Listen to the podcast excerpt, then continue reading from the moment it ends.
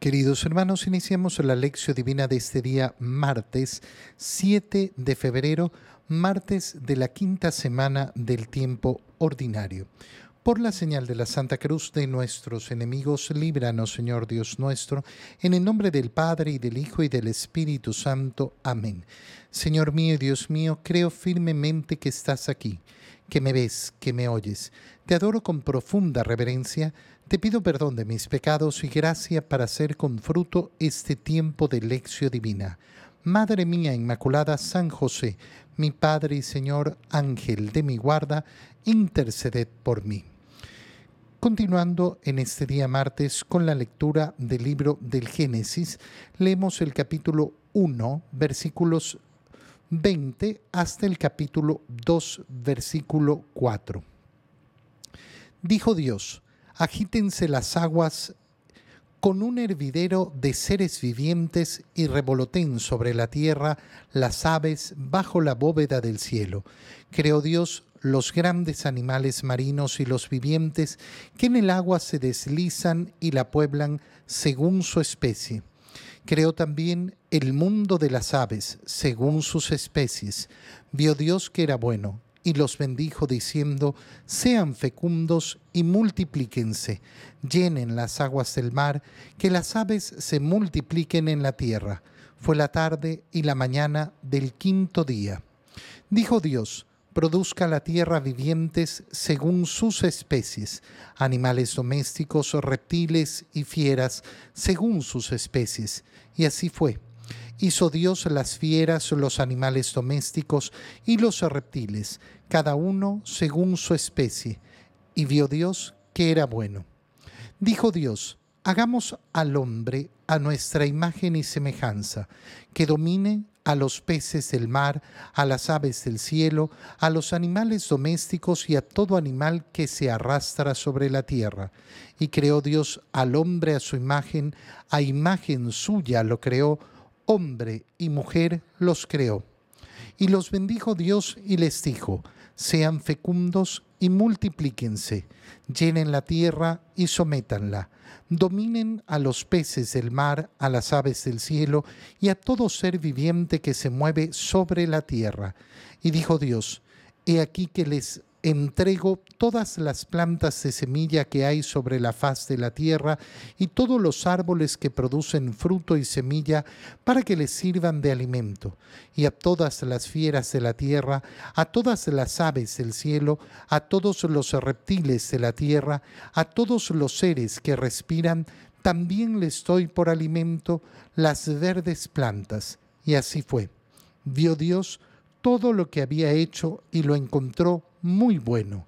Fue la tarde y la mañana del sexto día. Así quedaron concluidos el cielo y la tierra con todos sus ornamentos y terminada su obra, descansó Dios el séptimo día de todo cuanto había hecho. Dios bendijo el séptimo día y lo consagró, porque ese día cesó de trabajar en la creación del universo. Esta es la historia de la creación del cielo y de la tierra. Palabra de Dios. Al continuar entonces con la lectura del libro del Génesis, vemos la creación de eh, los animales. En primer lugar, los animales del agua. Agítense las aguas en un hervidero de seres vivientes. ¿Y cómo va creando Dios esos animales? De nuevo se repite la expresión según su especie. Creó también las aves según su especie. ¿Y qué va viendo Dios? Que era bueno. Y los bendijo a todos los animales, sean fecundos y multipliquen, se llenen las aguas del mar, que las aves se multipliquen. Produzca la tierra vivientes, viene ahora, y entonces creó, según sus especies, animales domésticos o reptiles, fieras, según sus especies. Fíjate cómo se va repitiendo y repitiendo esta expresión, eh, la expresión de crear según las especies. Ya ayer decíamos lo importante que es esto, sobre todo en un mundo que ha caído en la gran confusión de pensar que hay una evolución entre especies cuando nunca se ha comprobado tal cosa. Toda comprobación de acuerdo a los, eh, a los estudios, sobre todo a la, luz, eh, a la luz de la composición de los átomos, a la composición de la genética de la vida, nos indica efectivamente cómo no se produce ese salto entre una especie y otra. Por eso es tan significativo haber descubierto que en el momento de la concepción del ser humano, en el momento de la concepción de todos los eh, mamíferos, ¿qué es lo que se produce? Se produce un ADN único. Pero ¿qué tipo de ADN se produce en el caso de los humanos? Un ADN según la especie, según lo que es, es decir, un ser humano. No sucede que un ser humano tenga como hijo un perro. Por más que quiera muchísimo a su perro y por más que lo quiera llamar hijo, no, este es mi cuarto hijo, este es mi hijo, lo que quiera, pero sabemos perfectamente que la especie humana no se reproduce teniendo perros. Lo mismo sucede en la radicalidad de la imposibilidad de transformar lo que eh, naturalmente es algo. ¿A qué me refiero? No, por más que yo sienta todo lo que quiera sentir, el que nace hombre es hombre, el que nace mujer es mujer. No es complicado, no es difícil, no es un problema de sentimientos. No, es que aquí lo que importa es lo que yo siento.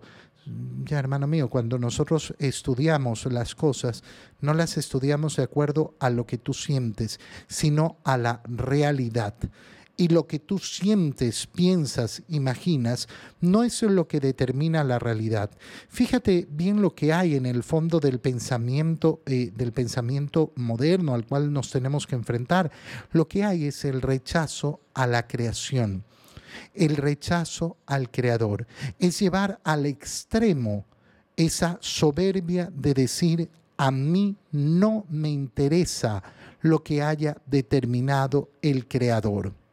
No aceptar la realidad de aquello que ha sido creado y que no depende de mí, no depende de mi imaginación, no depende de lo que yo pienso y mucho menos va a depender de lo que yo siento depende de la realidad.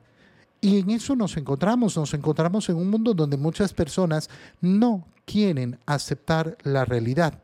Eso lo podemos ver en los extremos, como el ejemplo que estamos diciendo, el hombre que dice, no, yo soy mujer, no acepta la realidad.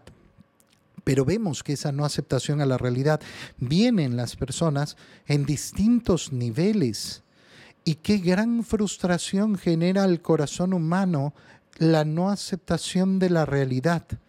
Cuando una persona pretende establecer la realidad a través de su imaginación, se hace un profundo daño, un profundo daño intelectual, un profundo daño psicológico y un profundo daño espiritual. Cuando el proceso más sencillo que tiene que llevar adelante el hombre es aceptar la realidad se producen entonces todos los animales y Dios, vio Dios que era bueno. Este ver de Dios que es bueno es importantísimo. ¿Por qué va a ser importantísimo? Porque la creación no tiene maldad en cuanto creación. Dios no ha creado nada malo. No es que hay una planta mala, no es que hay un animal malo, no es que el ser humano en sí es malo. La maldad vendrá a partir de la libertad con la cual, ¿quién puede obrar? El ser humano. Y por eso leemos al final la parte más preciosa. Dijo Dios, hagamos al hombre al hombre, al ser humano, y, es precioso cómo el, eh, cómo el libro del Génesis se va a referir al hombre y a la mujer, al hombre y a la mujer. Hagamos el hombre a nuestra imagen y semejanza. Es decir, lo voy a crear no de acuerdo al modo en que he creado a los animales, voy a crearlo de una manera especial. ¿El hombre es un animal? Sí, claro, el hombre es un animal eh, en, cuanto, eh, en cuanto a la materialidad. Es decir, eh, podemos compararlo con el resto de animales. Pero resulta que el hombre tiene algo distinto, hecho a imagen y semejanza de Dios. ¿Cuál es esa imagen y semejanza? Porque Dios, lógicamente, no es materia. Dios no pertenece al mundo material, al mundo carnal que pertenecemos nosotros. Entonces, ¿dónde va a estar la similitud? ¿En que Dios tiene pelo? ¿En que Dios tiene ojos? No, en lo esencial del ser de Dios, que va a ser lo esencial del ser humano. ¿Qué cosa? El tener voluntad y racionalidad. El que puede razonar, puede pensar y puede decidir. Esto esto va a ser el centro del espíritu humano. Esta va a ser la característica más profunda del ser humano. De ahí se van a desprender todas las características. El hombre va a ser un ser pensante. Y por eso va a poder dominar.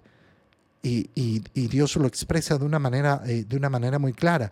Lo quiero crear en mi imagen y semejanza para que domine a todo, todo sobre la, eh, sobre la tierra. ¿Qué significa la palabra dominar? El poder entender para poder transformar y para poder sacar el mejor partido de aquello que domina. Dominar no es una palabra que significa aplastar. Cuando yo digo Messi domina el balón, no estoy diciendo que Messi destruye y aplasta el, eh, el, balón y que ejerce sobre él un poder violento. No, estoy diciendo algo mucho más precioso y mucho más hondo. Y creó Dios al hombre a su imagen, a imagen suya lo creó, hombre y mujer los creó. Cuando se dice que la eh, religión, que el cristianismo, que el catolicismo son eh, machistas, que no han considerado a la mujer, eh, que la, antigua, la antigua sociedad judía era una sociedad machista, hay que tener mucho cuidado, mucho, mucho cuidado con esos análisis históricos tan fraudulentos. Oye, cuando nosotros tenemos en el inicio de un texto del Génesis, de ese libro que es la Biblia, que es el que regula la vida religiosa de tantos. Y vemos cómo hombre y mujer se equiparan para tener la misma dignidad, pues son hechos a imagen y semejanza de Dios. Esto no surge del machismo no, no, no surge de un machismo, de un, de un pensamiento machista donde la mujer es considerada como segunda categoría o una especie extra. No estoy diciendo que no, haya, que no haya machismo, obvio que lo hay. Estoy diciendo que el machismo no va a ser una, una, una, parte fundamental de la estructura del pensamiento de esa sociedad pero hoy nos quieren engañar y nos quieren mentir. Dios los bendijo y les dijo, sean fecundos, multiplíquense, llenen la tierra, sométanla, dominen. Eh, mira qué precioso cómo, eh, cómo, cómo eh, se invita a la fecundidad, a multiplicarse, a crecer, a crecer, es decir, a desarrollar todas las cualidades que se le ha dado al ser humano. He aquí que les entrego todo, todo a ustedes. ¿Para qué? Para que lo aprovechen. Así como a los animales también les entrego todos los alimentos. ¿Qué está diciendo? Que la creación no es una creación donde eh, se ha hecho todo con falta. No es que no nos alcanza el alimento. No, este mundo no es un mundo que tiene problemas de no tener alimento. Este mundo es un mundo que tiene problemas de egoísmo por el cual no hay alimento para muchos. Pero el problema no es la creación, el problema es el egoísmo del corazón. Terminada su obra, descansó Dios y bendijo ese día de descanso. Por eso ese día va a ser tan importante para efectivamente recordar siempre que todo, todo tiene como principio al Creador. Quien no respeta el domingo, es porque en verdad no tiene una relación de respeto con el Creador. En el Evangelio, leemos el Evangelio de San Marcos, capítulo 7, versículos 1 al 13. En aquel tiempo se acercaron a Jesús los fariseos y algunos escribas venidos de Jerusalén, viendo que algunos de los discípulos de Jesús comían con las manos impuras, es decir, sin habérselas lavado, los fariseos y los escribas le preguntaron, ¿por qué tus discípulos comen con manos impuras y no siguen la tradición de nuestros mayores? Los fariseos y los judíos en general no comen sin lavarse ante las manos hasta el codo, siguiendo la tradición de sus mayores. Al volver del mercado no comen sin hacer primero las abluciones y observan muchas otras cosas por tradición, como purificar los vasos, las jarras y las ollas. Jesús les contestó, Qué bien profetizó Isaías sobre ustedes, hipócritas, cuando escribió, este pueblo me honra con los labios, pero su corazón está lejos de mí. Es inútil el culto que me rinden porque enseñan doctrinas que no son sino preceptos humanos. Ustedes dejan a un lado el mandamiento de Dios para aferrarse a las tradiciones de los hombres. Después añadió, de veras son ustedes muy hábiles para violar el mandamiento de Dios y conservar su tradición, porque Moisés dijo, honra a tu padre y a tu madre. El que maldiga a su padre o a su madre morirá. Pero ustedes dicen, si uno dice a su padre o a su madre, todo aquello con que yo te podría ayudar es corbán, es decir, ofrenda para el templo, ya no puede hacer nada por su padre o por su madre. Así anulan la palabra de Dios con esa tradición que se han transmitido y hacen muchas cosas semejantes a esta palabra del Señor. Tenemos poquito tiempo para analizar eh, el, Evangelio que es muy rico, pero esencialmente, ¿qué es lo que ocurre? ¿Los discípulos son unos cochinos que comen con manos sucias? No, no estamos hablando de eh, lavarse las manos para estar limpios. Lo que estamos hablando es de una tradición religiosa de purificación. Ese lavado de manos significa una purificación espiritual.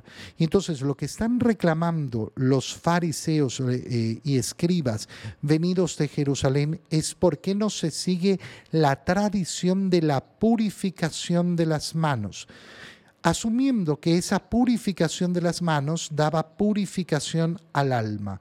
Y entonces Jesús lo que les está diciendo, porque es una falsedad porque su tradición es una falsedad.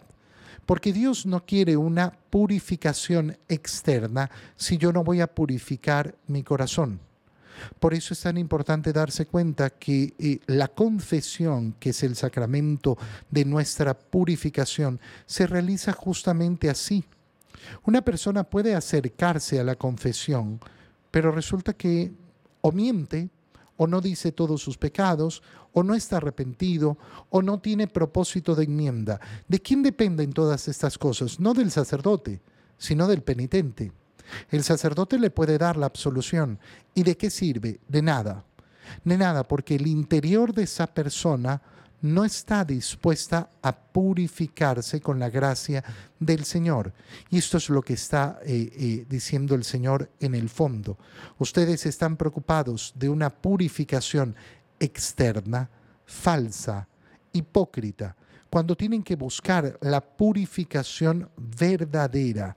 que bien profetizó Isaías sobre ustedes, hipócritas cuando escribió este pueblo me honra con los labios, pero su corazón está lejos de mí. De mí. Realizan obras exteriores, pero que no vienen del corazón. La intención no determina la bondad o la maldad. Porque una persona efectivamente puede tener una intención neutra o buena y realizar un mal.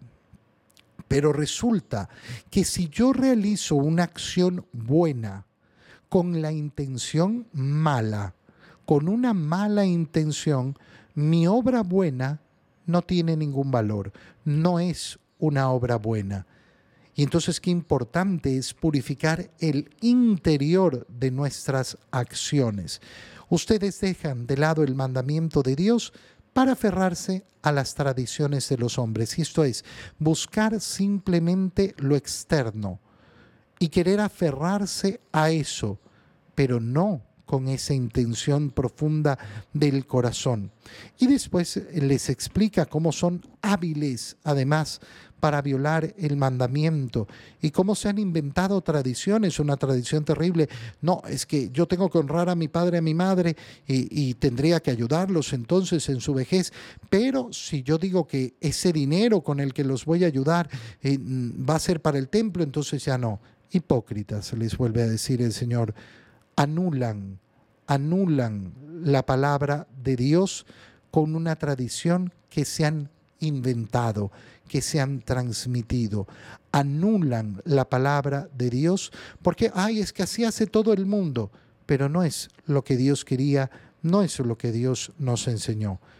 Te doy gracias, Dios mío, por los buenos propósitos, afectos e inspiraciones que me has comunicado en este tiempo de lección divina. Te pido ayuda para ponerlos por obra. Madre mía Inmaculada San José, mi Padre y Señor, Ángel de mi guarda, interceded por mí. María, Madre de la Iglesia, ruega por nosotros. Queridos hermanos, un feliz día para todos.